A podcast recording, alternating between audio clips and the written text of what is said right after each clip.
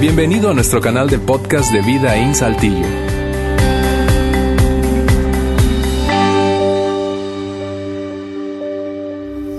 Bien, gracias por acompañarnos hoy aquí en Vida In, celebrando estos 15, estos primeros 15 años. Es, no te imaginas lo emocionante para nosotros que es cada domingo sin duda, pero este en particular porque coincide precisamente con aquel primer domingo, aquella primera reunión de un puñado apenas de personas que comenzaron a soñar, a soñar con una iglesia tal como Luis decía hace un momento, eh, diferente, una iglesia que pudiera eh, agregar valor, eh, ser conocida por aquello a lo que está a favor en vez de por todo lo que está en contra, una iglesia, una iglesia a la que a todos les encanta asistir. Y mira, el mensaje que quiero compartir con, contigo hoy, que tiene como título Salvado por la iglesia, yo em, es un mensaje que tiene una carga personal muy fuerte y no solo mía, sino de todo el staff, todo el equipo de personas que sirve y trabaja en Vida In. Hace 15 años, eh, cuando eh, todo comenzó, en aquel momento eh, Vida Internacional era el nombre de la iglesia, por eso Vida In. Algunos se han preguntado de dónde salió ese nombre. Bueno, es Acortamos el nombre, ¿verdad? Por ninguna razón espiritual, nada que ver con ninguna razón espiritual, sencillamente porque era muy largo y cuando empezamos a, pensar en plantar unas iglesias en otras ciudades y en probablemente varias iglesias en la misma ciudad, entonces nos dijimos, eso va a estar muy largo, ¿verdad? Vida Internacional Saltillo, luego Vida Internacional Monterrey, luego Vida Internacional Ciudad de México y luego cuando tengamos otro campus en Saltillo, Vida Internacional Saltillo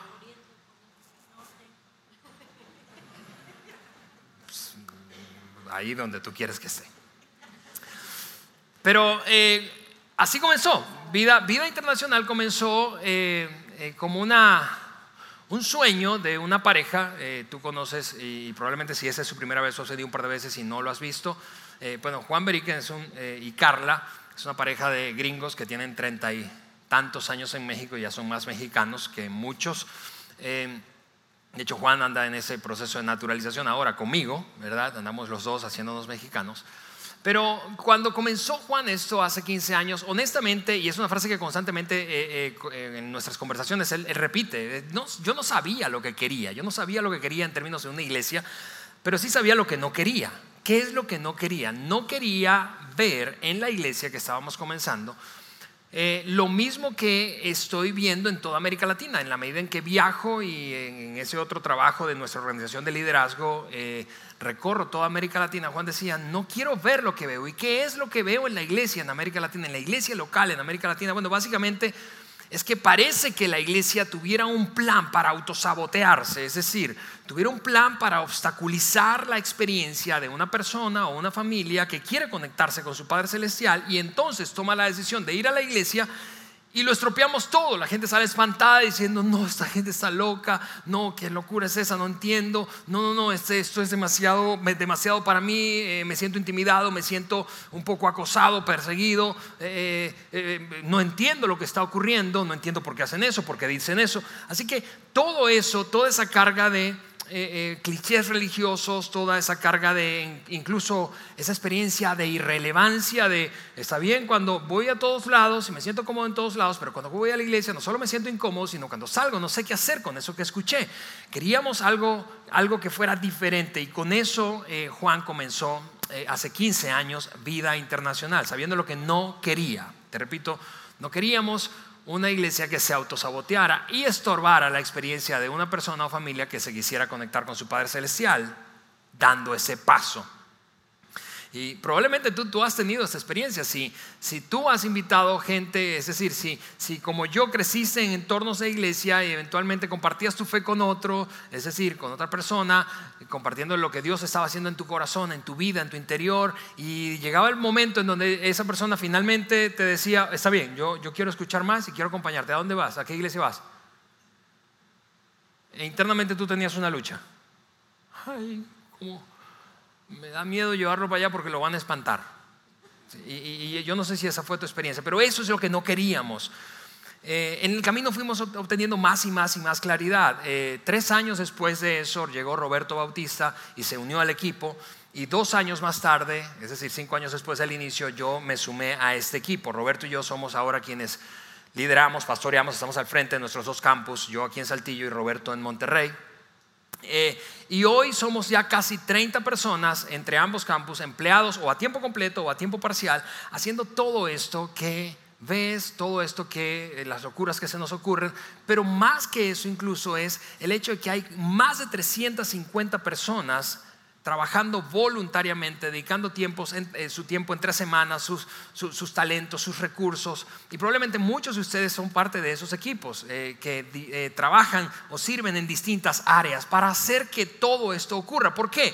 Porque lo que vemos en fin de semana en nuestros distintos ambientes es, es, el resultado de un montón de trabajo, juntas interminables, evaluaciones incómodas, ¿verdad? Preguntas, conversaciones que parecen no acabar, eh, levantamiento de fondos. Es, es, como si nosotros cada fin de semana tuviéramos un Super Bowl. Así es más o menos como sentimos la presión. Llega el fin de semana y queremos que todo salga extraordinario. ¿Por qué? Porque queremos que cada persona que se acerca a nuestra iglesia experimente comodidad, desee regresar y se lleve algo útil y finalmente no estorbemos en su caminar con su Padre Celestial. Esa es nuestra meta. Y probablemente tú te has preguntado en alguna ocasión, ¿qué es eso que los mueve? ¿Por qué hacen lo que hacen? ¿Por qué ustedes están dedicados a eso? ¿Por qué ustedes que lideran eh, la visión están haciendo eso? ¿No pudieran hacer otra cosa? Eh, eh, porque mira, quienes lideramos y formamos parte del staff, ninguno básicamente estudió para formarse como pastor o como ministro en un seminario teológico o en un instituto. Bueno, Juan estudió en un instituto teológico, pero mintió para entrar porque quería conocer a Carla, que estaba en ese instituto. Y él ha contado esa experiencia. Pero ninguno de nosotros tiene esa formación, así que cada uno viene de otro, eh, eh, eh, pues otra, otra rama vocacional, otra, cada, cada quien viene de un sector empresarial y renunciamos a todo eso para hacer esto, para hacer eso. ¿Por qué? ¿Por qué es que hemos tomado esa decisión? ¿Por qué es que nos hemos dedicado y continuamos dedicándonos a esto con más pasión incluso que al inicio, como decía Luis hace un momento. ¿Es que acaso no hay suficientes iglesias? No, había suficientes iglesias en Saltillo, no había suficientes iglesias en Monterrey, no hay suficientes iglesias en la Ciudad de México. Claro que sí. Así que, ¿por qué hacen eso? Quizá tú te preguntas, ¿por qué hacen eso, Alejandro? ¿Es un asunto de ego? ¿Es que ustedes quieren que sus caras se vean en las pantallas y todo el mundo los vea? No, porque si fuera un asunto de ego ya tú lo habrías descubierto y te habrías ido, porque nosotros somos muy buenos para identificar cuando una persona un grupo de personas quiere que la cosa gire en torno a ellos. Así que, ¿qué es lo que nos ha movido a esto? Esta semana, mientras yo preparaba este mensaje, yo le lancé una pregunta a todo el staff de ambos campus. Y les pregunté, ¿qué es lo que la iglesia ha hecho por ti? ¿Qué es eso que ha hecho por ti que te ha llevado, número uno, a estar agradecido, eternamente agradecido probablemente, y no solamente la iglesia, hablando de vida ahí, sino en general, la experiencia a lo largo de toda tu vida con, con la iglesia local? ¿Qué ha hecho la iglesia local por ti? Que, has concluido, no puede ser, estoy eternamente agradecido y nunca sabré cómo pagarlo. Y por eso, en algún sentido, he tomado la decisión de dedicar todo lo que tengo, todo lo que soy, todo lo que pueda hacer para hacer más iglesias locales. Les hice esta pregunta y por eso te decía que este mensaje tiene un componente personal, es una cosa que, que, no solamente viene de mí, sino es, es, un mensaje que hace cuenta, te lo está compartiendo, predicando todo el equipo, probablemente gente que ni siquiera conoces. Pero esto es, ese mensaje es el resultado de las respuestas, de las respuestas de todo el equipo que hace la iglesia. Sus respuestas me fascinaron, me encantaron, pero más importante aún me confirmaron el hecho de que todos los que estamos en este barco trabajando diariamente, haciendo iglesias, lo estamos haciendo por la razón correcta. Así que quiero compartirte eso, porque en algún sentido, o en muchos, quienes servimos en vida nos sentimos realmente salvados por la iglesia. Sus respuestas yo las clasifiqué y las metí en una de estas cinco categorías. Así que voy a compartirte esas cinco categorías y luego vamos a leer un par de versículos bíblicos. ¿Está bien? Número uno, ¿por qué ellos dicen, estoy agradecido, la iglesia ha hecho esto por mí? Y eso es lo primero que dijimos y en algún sentido concluimos todos. La iglesia local formó nuestra conciencia moral y ética. La iglesia local formó nuestra conciencia moral y ética. La iglesia nos salvó, nos salvó de tomar un montón de decisiones equivocadas. Yo, quiero decirte, yo, yo estoy seguro de que estaríamos extraviados si no hubiese sido por la iglesia local. Y probablemente esto, esto es parte de tu propia historia personal. Formó nuestra conciencia moral. Fue allí donde, por ejemplo, yo aprendí a no maltratar a otra persona, no maltratarle porque era diferente a mí, porque pensaba diferente a mí, porque se veía diferente a mí, porque tenía diferente a lo que yo tenía. Fue allí donde entendí que todo ser humano tiene un valor intrínseco. Es, digno, tiene dignidad y un valor intrínseco. Y es en la iglesia donde lo aprendí. Es en la iglesia donde aprendí a tratar a otras a, mujeres. Es en la iglesia donde aprendí a tratar a las citas, las mujeres con, que, con las que salía, como si fueran mi hermana. Y algunos de ustedes saben que yo soy hijo único y piensan, bueno, Alejandro, eso no aplica a ti. Bueno, pero me imaginaba que tenía una hermana. Y como me gustaría que el vato tratara a mi hermana. Es en la iglesia donde aprendí estándares de moralidad. En la iglesia aprendí a no ver a las mujeres como un objeto, como una cosa sexual, objeto de mi lujuria solamente. En la iglesia aprendí que yo debo rendir cuentas, que un día estaré frente a frente, cara a cara con mi Padre Celestial y tendré que responder algunas preguntas incómodas respecto a toda mi vida, qué hice y qué no hice y por qué lo hice. En la iglesia aprendí a rendir cuentas. En la iglesia aprendí a perdonar a otro. En la iglesia aprendí a perdonar. Y eso básicamente significó lo siguiente, a no albergar resentimientos. Aprendí a que el perdón o la falta de perdón en ese caso funciona como esto. Es como si yo me tomara un veneno y esperara que el otro se muriera.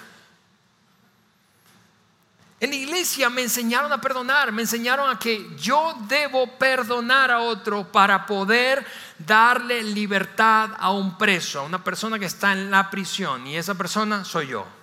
Porque cuando no perdono, estoy preso de mis resentimientos.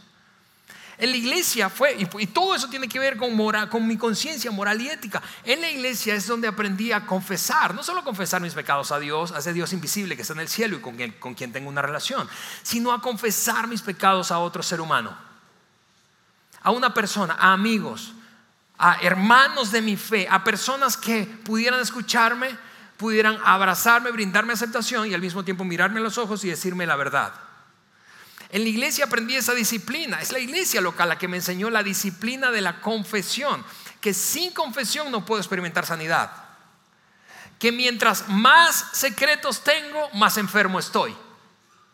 Es en la iglesia donde aprendí todo eso. Y eso le dio forma a mi conciencia moral. Es en la iglesia donde aprendí a restituir el daño que causaba a otros. No solamente pedir perdón y decir perdóname, de verdad no fue mi intención. No, sino a restituir el daño cuando era necesario hacerlo. Fue la iglesia, todo eso dio forma a mi conciencia moral y es, es lo que concluimos quienes trabajamos en Vidaín. La iglesia local ha hecho esto por nosotros y, y ninguna otra organización y en ningún otro ambiente y con ninguna otras relaciones hemos aprendido eso. Por eso estamos tan eternamente agradecidos y por eso hacemos lo que hacemos. Y te repito, probablemente eso, eso, esto describe tu propia experiencia y tu propia historia con la iglesia local.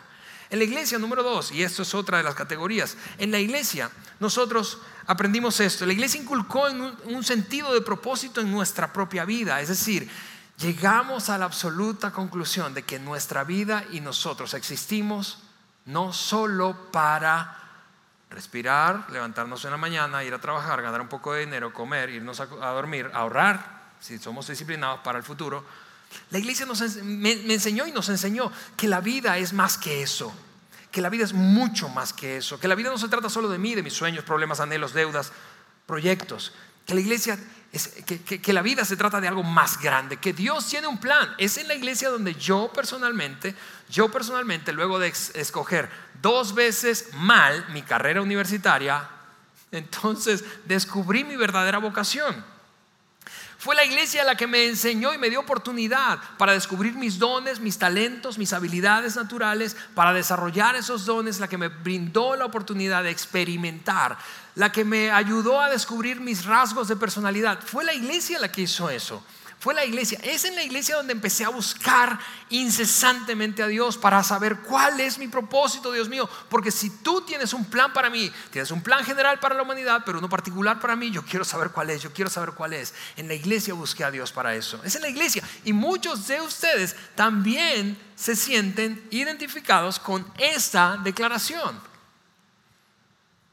La iglesia no solo hizo eso, sino que nos brindó un contexto para desarrollar relaciones saludables. Y eso tercero que hizo, nos proporcionó un contexto para desarrollar relaciones saludables. Es en la iglesia donde yo, escúchame, por ejemplo, yo conocí a mi esposa en la iglesia y, le doy gracias a Dios y ser eternamente agradecido con Dios por haber conocido a una mujer tan extraordinaria en la iglesia. Fue, fue el contexto en el que ocurrió. Es en la iglesia local en donde yo he desarrollado las amistades más importantes, duraderas y significativas de mi vida. En diversos países, la iglesia me ha brindado la, oportunidad de, de, de conectarme desde mi adolescencia. Tengo amigos en la iglesia desde mi adolescencia, ahora en varios países regados, pero desde mi adolescencia, vínculos suficientemente fuertes y relaciones saludables. Por eso, escúchame, por eso es que estamos empeñados en ser iglesias numerosas, grandes, numéricamente hablando. ¿Por qué? Porque queremos que tus hijos adolescentes, si tú tienes hijos en primaria o en edad escolar o en la adolescencia, tú quieres que tus hijos se rodeen de otros chavos que tengan valores similares a los que tú anhelas, ¿no es cierto? La iglesia provee ese contexto y mientras más numerosa es la iglesia, más oportunidades hay para que tus hijos se encuentren, quizá esposa como yo, o buenos amigos para toda la vida, amigos que compartan valores similares a los suyos. Y, por eso es que nosotros constantemente animamos a cada padre, y yo quiero seguirte animando a ir a una iglesia, escúchame, a ir a una iglesia que tus hijos amen, no que tus hijos odien. No forces a tus hijos, especialmente en la adolescencia, a ir a una iglesia que a ti te gusta solamente. Porque tu fe y la mía, mira, tu fe y la mía es lo que es. Es decir, ya está formada, pero la fe de nuestros hijos no. Así que en algún sentido se lo debemos a la siguiente generación. Tú y yo se lo debemos a nuestros hijos y a nuestros nietos. Necesitamos seguir haciendo iglesias irresistibles para las generaciones más jóvenes creo honestamente que habremos fracasado miserablemente en la tarea de legar, de heredar una fe y una iglesia dignas a las siguientes generaciones si nosotros solamente nos empeñamos en construir algo que nos guste y disfrutemos nosotros como adultos. Creo que tenemos la responsabilidad de entregar a las siguientes generaciones una iglesia y una fe dignas. Lo cuarto que hizo, y es esta cuarta categoría, que ha hecho la iglesia por nosotros, es que nos ayudó a ver el mundo como Dios lo ve. Entendimos quienes hemos sido parte, y eso probablemente es su historia, te repito, quienes hemos sido parte de la iglesia local a lo largo de nuestra vida hemos llegado a la conclusión, Dios está haciendo algo y no solo lo está haciendo aquí, Dios tiene un plan para toda la humanidad y yo puedo ser parte de ese plan, que no solo se trata de mí, no solo se trata de mí, sino que yo puedo ser parte de ese plan. ¿Cómo puedo ser parte de su plan? Puedo ser parte de su plan orando por lo que Dios está haciendo en otros lugares, puedo ser parte de su plan dando de mis, de mis recursos, de mi dinero para sostener, apoyar el trabajo de otros. Yo no sé si tú lo sabes, pero mientras tú das aquí en Vidaín, tú estás apoyando al menos a 10 familias de misioneros que están en 5 países diferentes y que mensualmente nosotros enviamos dinero porque no, no podremos ir, no podemos algunos ir, no queremos otros ir. No querrías ir, por ejemplo, a Botswana o quizá no querrías ir a Guinea-Bissau. No querías ir a Guinea-Bissau, un país de la África Central. O no querrías ir a Venezuela. Con la joya de presidente que tenemos. Es decir, Dios tiene un plan y Dios nos, mira, la iglesia nos proveyó la oportunidad de ver, a ver, regresamos a la otra, de ver el mundo como Dios lo ve. Dios tiene un plan en el mundo y tú y yo podemos ser parte. Y eso ocurre a través de la iglesia local. Lo quinto, ahora sí, que la iglesia ha hecho por nosotros es que nos ha enseñado a ser generosos. Porque yo no sé si tú coincides conmigo, pero después de haber recorrido buena parte, la mayor parte de América Latina, yo puedo decirte eso, en mi experiencia personal, y es una generalización, seguramente no todo el mundo es así, pero en general el latinoamericano no creció en una cultura de generosidad. Crecimos en una cultura de velar por lo nuestro y probablemente por la escasez o por el sentido o la sensación de escasez con la que hemos crecido en la inmensa mayoría de los países latinos, pero no crecimos con una cultura de generosidad, sino de acumulación, de, salvaguardar lo nuestro. Y es en la iglesia donde yo personalmente aprendí, con mi primer trabajo en la adolescencia, mi primer trabajo en la adolescencia, yo aprendí, la primera porción de dinero que entra a mis manos, que llega a mis manos, es de Dios y yo voy a regresarla a Dios. Es en la iglesia donde aprendí a hacer eso. Es en la iglesia donde aprendí que eso, escúchame, es un antídoto para mi codicia. Es un antídoto contra mi avaricia.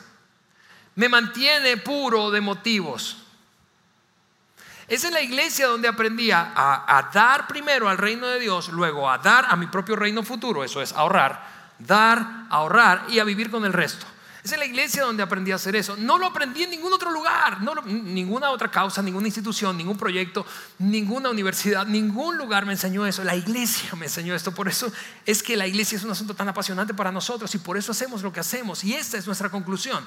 La conclusión de que cuando tú y yo decidimos conectarnos con nuestro Padre Celestial y por lo tanto convertirnos en seguidores de Jesús y asistimos a una iglesia, seguir a Jesús te hace hace, que tu vida sea mejor, pero más importante aún, te hace mejor para la vida. Y, y, esa es mi oración, que tu vida sea mejor. Pero mi oración como pastor, básicamente, y más importante todavía, es que tú seas mejor para la vida. Que tú seas mejor para la, para la vida. Y cuando tú y yo nos conectamos con nuestro Padre Celestial, eso es posible. Eso es posible. Dios es capaz de transformar el corazón humano para que seamos mejores y, vuelvo a decirte, quizás esas cinco cosas que acabo de mencionar se parecen muchísimo y te describen a ti tu propia experiencia con la iglesia local. La iglesia, la iglesia es, es extraordinaria. Y tú y yo no solo tenemos la oportunidad, hablando de la iglesia, no solo tenemos la oportunidad de compartir con otros, como cuando vamos a ver una buena película y decimos, no puedes perderte esa película, se lo decimos a un amigo, un vecino, un familiar, o vamos a un buen restaurante y lo recomendamos, no solo tenemos la oportunidad de recomendar la iglesia y recomendar a, la gente tener una relación con su Padre Celestial y conectarse con una iglesia local, sino que tenemos la oportunidad de hacer iglesia juntos. Y, aquí es donde esto vuelve a, a tornarse personal. Porque yo quiero mirarte los ojos y darte las gracias porque todo eso está ocurriendo debido a ti, debido a ti. Y quiero hoy, aprovechando los 15 primeros años de nuestra iglesia, quiero animarte y continuar inspirándote y desafiándote a no solo recomendar la fe y no solo recomendar la iglesia local, sino hacer más iglesias locales juntos.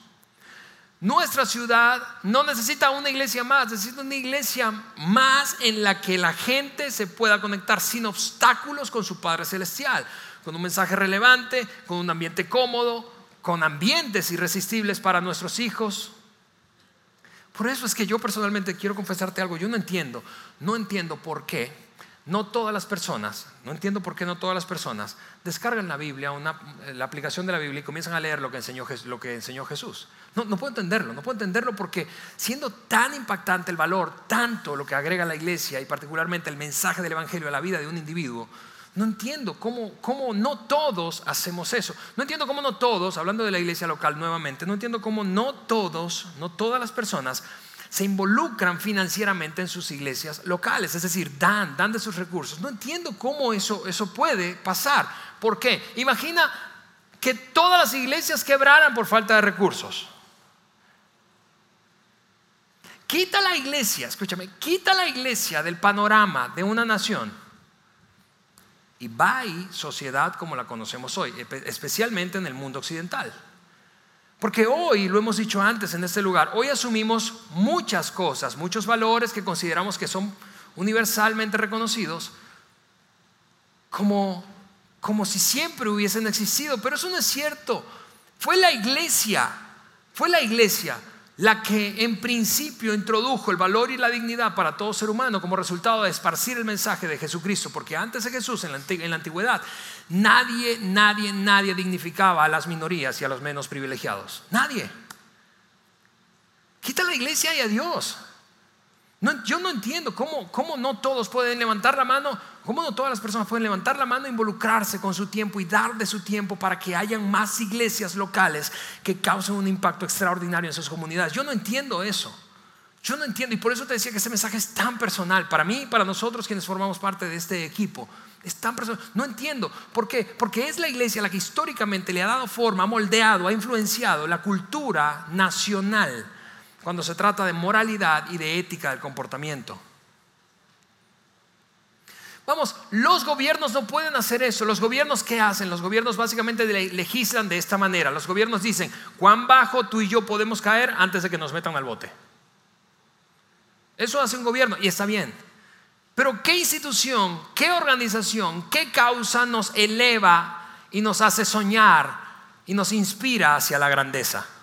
La iglesia local es la que hace eso.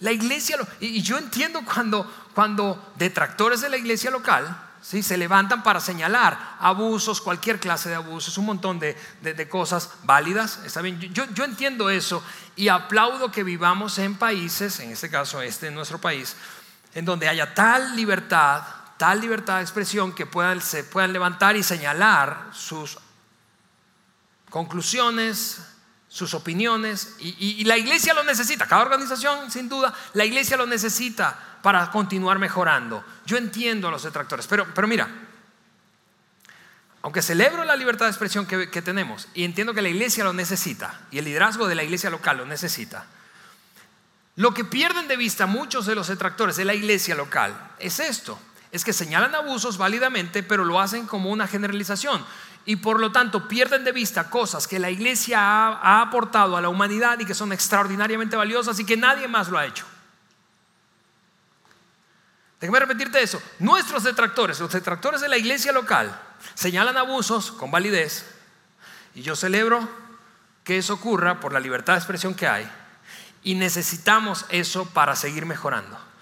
Pero lo hacen desde una generalización, como si concluyeran, la iglesia no sirve, perdiendo de vista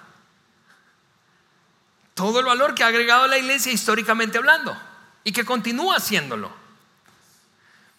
Eh, yo entiendo, y, si, mira, probablemente este ha sido tu caso, has tenido una mala experiencia con una iglesia local en algún momento o varios de tu vida, y yo, yo puedo entender eso. Te sientes herido por la iglesia, te sientes ignorado o te sientes decepcionado en algunos momentos de la iglesia, te sientes aburrido en otros momentos de la iglesia. Yo, yo entiendo eso. Pero vamos, déjame decirlo de esta forma. No se puede construir una relación madura entre dos partes sin experimentar las heridas que genera la fricción y sanar esas heridas. Te lo voy a decir con un par de relaciones más familiares y menos institucionales. Un matrimonio no puede decir y clasificarse a sí mismo como un matrimonio maduro si no se han causado heridas y han sanado esas heridas. Si ese matrimonio dice que es maduro y no hay heridas y no hay sanidad de heridas, ese matrimonio no es maduro, es superficial. No se puede tener una gran relación de amistad entre dos personas que nunca se han causado heridas y han tratado, resuelto y superado sanando esas heridas.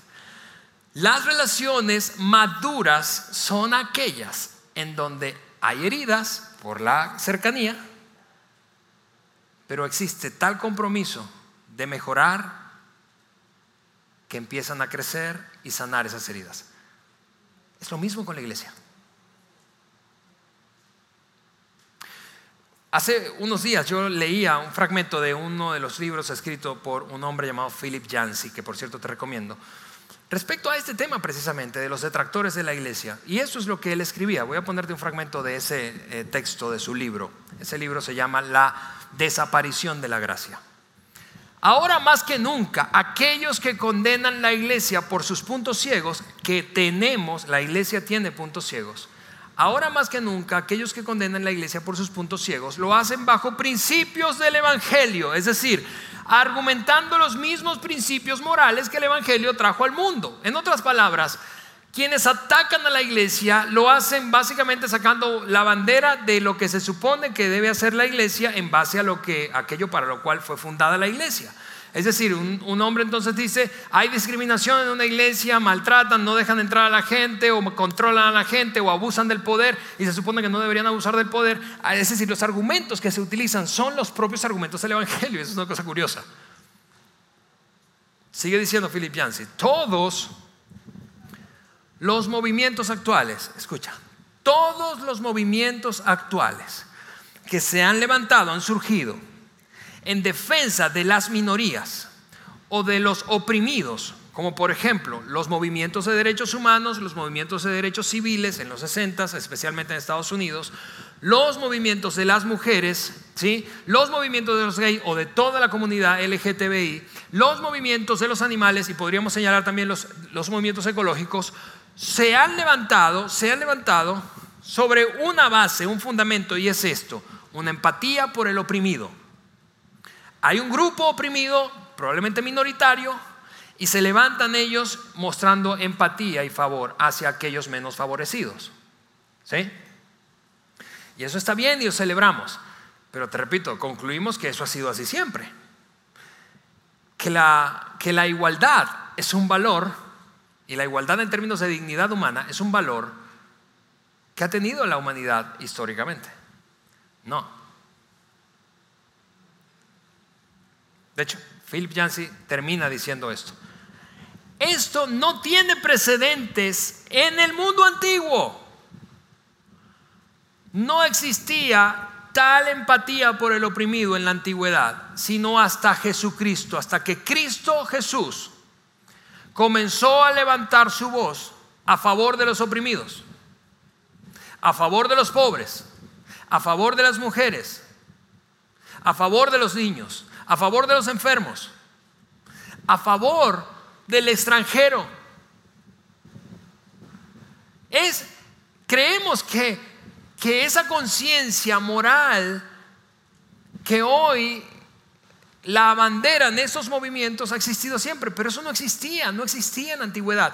Fue Cristo quien trajo eso. Eso no existió hasta que Jesús hizo que esa actitud cambiara. Jesús empezó, como nadie en la historia lo había hecho antes de él, a levantar su voz a favor de los oprimidos. Y eso fue tan revolucionario que entre otras cosas le costó la vida. Pero la iglesia tomó esa enseñanza y la esparció por todo el mundo conocido en aquella época. Es la iglesia la responsable de todo esto. Es la iglesia la responsable de mostrar empatía. Es la iglesia la que abrazó aquel mandamiento que tiene el potencial de alterar cualquier sociedad y transformarla para bien. ¿Cuál es ese mandamiento? Ama a tu prójimo como a ti mismo. Ama a tu prójimo como a ti mismo. Nadie antes de Cristo había dicho eso. No existe paralelo. Nadie lo había hecho. La iglesia tomó esa enseñanza básica y la multiplicó, te repito, por todo el mundo. Por eso es que te digo, quita la iglesia de la historia de la humanidad y ahí te encargo, con todos sus defectos, con todas sus embarradas que las tiene, y tú y yo sabemos. Pero quita la iglesia y lo que tendríamos probablemente es un sistema de anarquía en la tierra. La iglesia, no la religión en general, la iglesia de Jesucristo, el cristianismo en todo su abanico, es el responsable, es el movimiento responsable de haber dado forma a la conciencia moral del mundo occidental. Por eso la iglesia es una cosa tan extraordinaria y mi conclusión y nuestra conclusión es esta. Desgastémonos, vamos, continuemos dando más de nuestro dinero, dando más de nuestro tiempo, dando más de nuestro esfuerzo, nuestra pasión, para continuar creando iglesias a las que a todos les encante asistir, para continuar levantando iglesias que estén a favor de sus comunidades y hagan un cambio significativo en esas ciudades en donde están. Nuestra conclusión es desgastémonos, gastemos toda nuestra vida haciendo esto. Hagamos, no importa el costo, hagamos lo posible. Y lo increíble es que esa conclusión no somos los únicos y ni los primeros que hemos llegado a esa conclusión. Casi dos mil años atrás, un hombre conocido como Pablo, el apóstol Pablo, San Pablo, en una ocasión abordando este tema, escribió una de sus cartas a un pequeño grupo de personas que formaban parte de un movimiento de iglesia local en una ciudad llamada Corinto, en Grecia, y les dijo esto. Y yo bueno, yo me lo memoricé en otra, en otra versión, y yo con el mayor placer gastaré lo mío y aún yo mismo me gastaré el todo por amor de vuestras almas, aunque amándoles más yo sea amado menos. Pero esta versión, que es más nueva, dice esto, para mí es un placer gastarme por entero. No, no, no tiene que verme con compasión. Mira lo que está diciendo Pablo. No tiene que verme con compasión. No me veas con lástima. Pablo, que tiene dos nacionalidades, que podría dedicarse a cualquier otra cosa, que de hecho lo hacía en el pasado, Pablo dice, he decidido dedicarme toda mi vida a esto y no tienes por qué mirarme con compasión. La verdad es que lo haría cien veces más.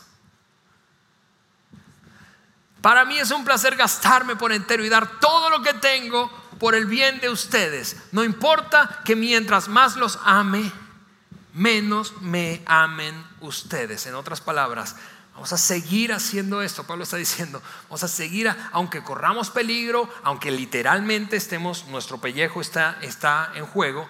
No importa, no importa que se me acabe la lana, no importa que pase lo que pase, yo voy a continuar haciendo esto. ¿Por qué? Porque no hay ningún movimiento, ninguna causa, ningún proyecto, ningún gobierno capaz de alterar tanto la vida del ser humano para bien como la iglesia local. Con el mensaje que tiene en sus manos. Así que yo digo, no solo podemos hacerlo, tenemos que hacerlo. Tenemos, nuestros hijos lo necesitan, nuestros nietos lo merecen. Tenemos que tomar ese mensaje de Jesucristo y continuar creando ambientes extraordinariamente atractivos. Continuar quitando obstáculos para que la gente se conecte con Dios. No importa que el costo sea alto. Yo digo, hagámoslo, hagámoslo juntos. Continuemos haciéndolo juntos. No solo estoy convencido de que podemos hacerlo. Escúchame, voy a decirte esta declaración que probablemente te parezca exagerada. Yo creo que la iglesia es invencible. Ahora Alejandro, pero eso ya me parece como too much. Ok, dos mil años atrás, una tarde, en Cesarea de Filipo, Jesús está hablando con sus más allegados, con su círculo íntimo. Y el tema de conversación es este. ¿Qué opina la gente de mí? ¿Quién dice la gente que soy yo? Y ahí unos hablan, dicen uno, otra cosa. Por allá Pedro levanta la mano, el apóstol Pedro y le dice, yo, ¿sabes yo, yo, yo creo que tú eres el Cristo, tú eres el Mesías, tú eres el Hijo de Dios, tú eres, tú eres el que esperaba, tú eres. Tú eres quien, quien se supone que habría de venir. Tú eres el Salvador del mundo. Y entonces Jesús exclama, bingo, dice en el clavo, esa es la verdad. Y sobre esa verdad, escucha esto, edificaré mi iglesia. Sobre esa declaración, Jesucristo es quien dijo ser e hizo lo que dijo que haría. Edificaré mi iglesia. Es como es invencible y los poderes del infierno no prevalecerán contra ella. No hay ningún poder, ninguna fuerza humana o sobrehumana que haya podido detener. No es un asunto de especulación, es historia. No hay nada que haya sido capaz de detener el avance de la iglesia en el mundo. Nada. Ni las propias embarradas de nosotros como líderes, históricamente hablando, de quienes estamos al frente de la iglesia. La iglesia es invencible. ¿Por qué? ¿Por nuestra capacidad y habilidad e inteligencia? No, porque es un movimiento que fundó Jesucristo. Así que yo digo que hagámoslo. Hagámoslo juntos. Hagámoslo juntos. ¿Esta ciudad necesita una iglesia más? No, pero necesita más iglesias en donde la gente se conecte con su Padre Celestial sin obstáculos. Monterrey necesita una ciudad más, una iglesia más. No, la Ciudad de México, casi 30 millones de habitantes, necesita una iglesia más. No, pero necesita más iglesias a las que a todos les encante asistir. Más iglesias en las que nuestros hijos lleguen, se enganchen y vivan, experimenten una fe vibrante. Que salgan diciendo luego de que encienden la tele o ven un video YouTube en un concierto multitudinario de YouTube, de la banda británica de YouTube, diga, ¿dónde es esa iglesia? Porque se parece al ambiente irresistible donde ellos están. Hagamos, hagámoslo juntos. Y por eso, escúchame, yo no tengo pena no solamente de darte las gracias, de darle las gracias a cada uno de ustedes mirándoles a los ojos, sino de mirarte a los ojos y decirte, vamos, síguete desgastando, sigue dando, da más dinero, da más de tu tiempo, porque nuestros hijos lo merecen, nuestros nietos lo necesitan y no hay nada, ninguna causa, movimiento, organización, gobierno capaz de ejercer la influencia positiva que puede ejercer la iglesia. Hagámoslo juntos. Hagámoslo juntos. Y quizá tú estás en ese punto diciendo que Alejandro, eh, yo estoy acelerado como te veo que estás tú. Pero ¿qué hago? Dime cómo, cuál es el paso que puedo dar. Uno de estos cuatro, en esta iglesia, no sé en otras, pero en esta iglesia. Uno de estos cuatro, uno de estos cuatro. Invita a más gente. Invita a más gente. Invita a más gente. Comparte lo que Dios ha hecho contigo. Comparte lo que Dios ha hecho contigo. Da más. Da porcentualmente, financieramente. Da más. Hay demasiado por hacer. Hay demasiado por hacer.